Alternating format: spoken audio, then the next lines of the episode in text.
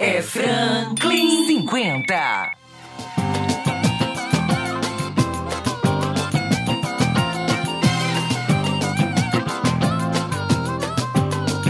Criar meu website, fazer minha homepage.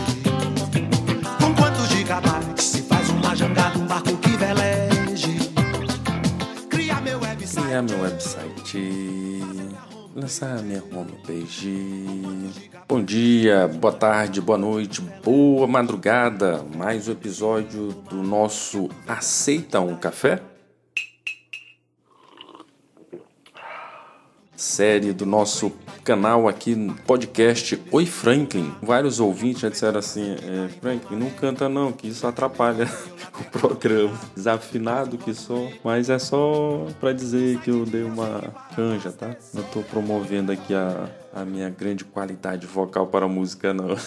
Não- não tenho. Pessoal, hoje nosso tema, mais uma vez a conjuntura nos afasta daquele planejamento inicial que era pegar o programa e ir de item a item, né? Já lhe disse, são 21 áreas de políticas públicas que construímos com mais de 140, né, quase 150 especialistas em políticas públicas em diversos eh, seminários que fizemos, conversas, consultas. A conjuntura nos impôs o seguinte, eu comecei aí justamente com pela internet do Gilberto Gil, porque houve um, um alvoroço no, ao longo do dia de ontem e hoje em torno de fatos sobre exatamente o mundo da internet, né? Braide processando jornalista que estava apenas repercutindo a opinião de outro candidato. Achei isso esdrúxulo e é, registro aqui minha opinião de que é, não compreendi essa decisão da, do Tribunal da Primeira Instância da Justiça Eleitoral. Acho que o debate tem que rolar. Pedir direito de resposta, etc. Mas censurar previamente, tirar do blog, acho muito, muito estranho isso, né? Depois, por corrente de WhatsApp,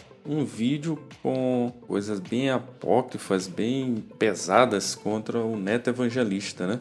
Que inclusive foi a Polícia Federal. Isso aí é o povo provando o próprio veneno, né? Essa disputa dos candidatos aí, dessa meninada que faz o vale tudo da disputa, é, Duarte, Neto, Rubens, é, eles sim entranham ali numa briga que parece que não tem limites. É o vale tudo para ir ao segundo turno. Também repudio veementemente esse tipo de, de tática. Vamos debater ideias, pessoal. Vamos debater propostas. Vamos elevar o nível da, dessa campanha. Como disse, acho que foi o Hamilton Raposo no Twitter. Tão jovens, parecia que ia ser uma campanha tão alto nível. E mal chegamos a uma semana, o nível já caiu assim absurdamente. Então, exatamente isso nos fez pensar que é isso é parte de uma cultura política que foi gestada no governo Rosiana Sarney, passou esse tempo todo os governos da oligarquia e foi incorporado como estratégia de disputa eleitoral. Você, ao invés de democratizar a comunicação, você fez exatamente foi alimentar um outro conjunto de blogs, jornalistas, radialistas, comunicadores populares para fazer a mesma guerra, travar a guerra com as mesmas armas. Não é isso que um campo progressista, um campo de esquerda, um campo democrático, minimamente, pensa para as políticas públicas de comunicação. Por isso, hoje eu vou tratar do capítulo São Luís para a maioria, comunicação democrática, um dos nossos itens do nosso programa de governo. E queria reforçar exatamente, está lá na página 59, insisto, vá lá no Oi Franklin, no Twitter, no Oi Franklin no Instagram, no Oi Franklin no Facebook, no professorfranklin.com.br, nossa página. Acompanhe aqui o nosso canal é, nos diversos compartilhamentos que temos, é, especialmente o Spotify. Ah, veja nas redes sociais, acompanhe nas, nas redes sociais nosso programa de governo, baixe e leia atentamente. Este programa ele foi trabalhado com, com muito rigor, exatamente para a gente tentar elevar o nível da campanha, debater propostas. É, já falei para você, ele serve porque está registrado na Justiça Eleitoral, inclusive para você fazer as comparações, verificar se o candidato que está falando no marketing eleitoral de fato é o que ele está registrando como proposta lá no Tribunal Regional Eleitoral, né, na Justiça Eleitoral. O Neto Evangelista prometeu um, um centro de tratamento pós-Covid. A palavra Covid não aparece no programa dele. O Ben Júnior prometeu um novo socorrão, a mesma promessa do Edivaldo Holanda de, do Hospital Dr. Jacques Jackson Lago. Novo Socorrão nem tem no programa, né? Mas eu observei que ele botou transformar o hospital da ilha num grande hospital de referência. Mas aí o marketing eleitoreiro vem transformar Novo Socorrão, que é para dar mais impacto. Mas não está lá no programa de governo. É, e mes as mesmas propostas estão no programa de governo, a forma que você pode exatamente certificar o que está é, colocado como proposta. Você vai ver um marketing eleitoreiro, o marketing é bom, o marketing é uma profissão,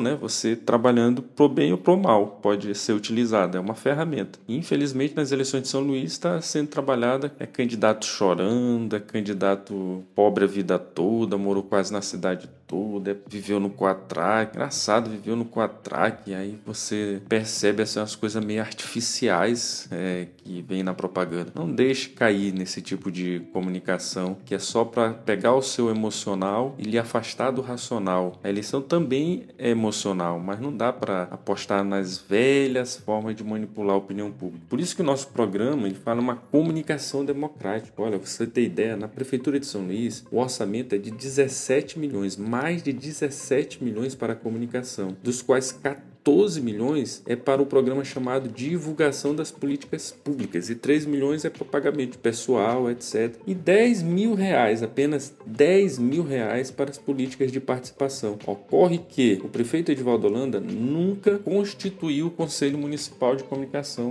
que foi uma árdua conquista da única conferência que se teve de comunicação lá nos fins do governo Lula e não foi efetivado no município, embora tenha lei municipal para isso. O prefeito prefeito não tirou da gaveta o Conselho Municipal de Comunicação, então não tem controle, que se tivesse conselho, as políticas todas deveriam estar passando por um debate público. E aí o que, que acontece? Você alimenta os blogueiros para defender a sua versão, a sua gestão na prefeitura, alimenta algumas páginas, financia alguns jornais, com isso vai orientando as verbas publicitárias, como eu disse, 14 milhões de reais, para apenas não travar o debate, não tornar a comunicação democrática, mas ser apenas a defesa de uma ideia. Com isso você monta um exército exército de blogueiros, jornalistas, radialistas, comunicadores populares aliados. Ao invés, por exemplo, de convocar a Conferência Municipal de Comunicação para eleger o Conselho Municipal de Comunicação, para que esse conselho, essa conferência, defina as políticas públicas municipais de comunicação. Travar um debate envolvendo os segmentos estudantil, docente, pesquisadores, empresarial, que também são os donos dos veículos, os comunicadores públicos, os comunicadores populares, ou seja, fazer uma conferência para você fazer um arranjo, uma concertação, um debate com todos os segmentos envolvidos e eleger as políticas prioritárias. Reduzir e racionalizar esse orçamento da comunicação. Dá para realocar é, recursos para outras coisas mais prioritárias do que fazer só propaganda. 14 milhões é mais de um milhão por mês em comunicação. E o pior, as verbas não são democratizadas.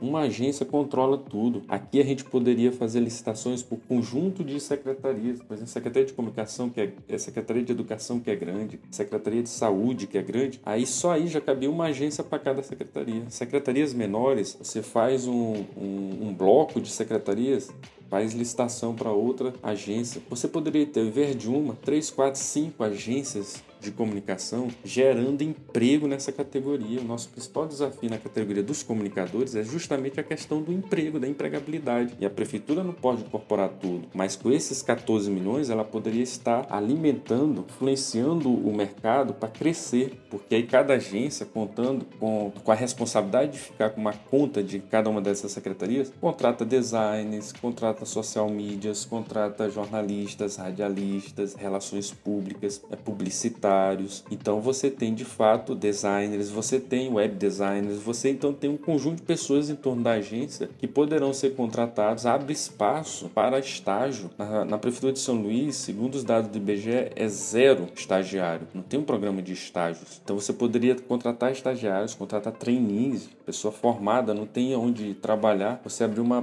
perspectiva de ela ter um ano, dois anos de experiência pós curso, para não usar o estagiário como mão de obra barata. Seria outra proposta aqui que você poderia estar racionalizando e reduzindo esse orçamento da comunicação. Então, democratizar as verbas é, publicitárias, fazendo licitação por bloco de secretarias, realizar concurso público. Nunca houve concurso público para a área da comunicação na Prefeitura de São Luís. Nunca. Nem não tem um caso de concurso público. Por que, que tem para as outras áreas e não tem concurso público para os comunicadores? E aí os comunicadores ficam é, empregados dependendo de cada gestão que vai passando. E aí é uma rotatividade. A gente, eu sou da área de comunicação, sou professor, sou jornalista, a gente fica vendo que muitos colegas não conseguem ter uma autonomia de opinião em seus blogs, em suas, em suas diversas redes sociais, por conta do, de estar vinculado a um pequeno contrato, precisa sobreviver, que tem com a gestão. Então isso aqui a gente tem que ter concurso para a área, apoiar as rádios comunitárias, fazer editais públicos para apoiar sites independentes, blogs, ter uma moçada nova aí que está emergindo, fazendo bons é, instrumentos digitais de comunicação. Tem que dar recurso é para isso, alimentar essa cadeia produtiva para isso. O pessoal do audiovisual, os fotógrafos, tem que,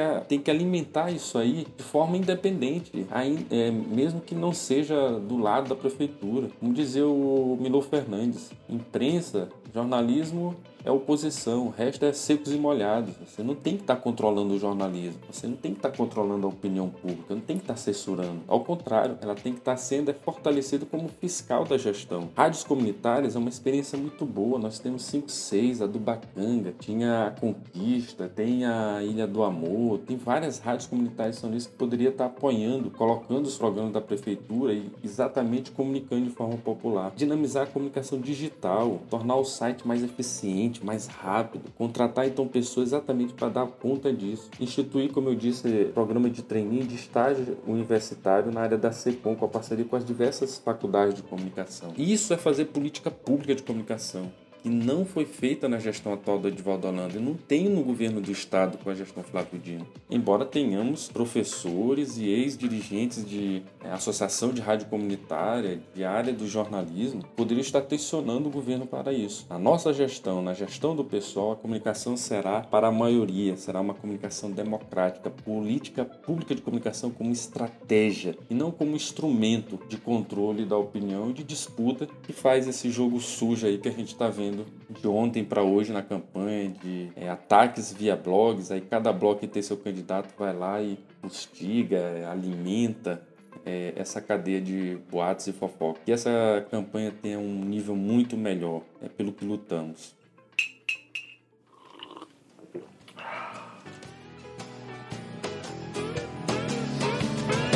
A televisão me deixou burro, muito burro. Então, meus amigos, minhas amigas, Chegamos ao final de mais um episódio Aceita um Café? Da série do podcast Oi Franklin. Concepção de Jasmine Rodrigues, sonoplastia de Cylon Souza, assessoria da RTX Produtora. Volto a dizer, acesse lá nossas redes sociais. Site professorfranklin.com.br, Twitter, Facebook, Instagram, Oi Franklin, no YouTube, Professor Franklin. Hoje tratamos das comunicação democrática. São Luís para a maioria com sua comunicação democrática. Voltamos no próximo episódio com mais uma parte do nosso programa de governo. Aquele abraço, fique aí com mais uma música. Vamos lembrar aqui da velha mídia, tão importante para nós, televisão. Fique aí com o Titãs. Abraço.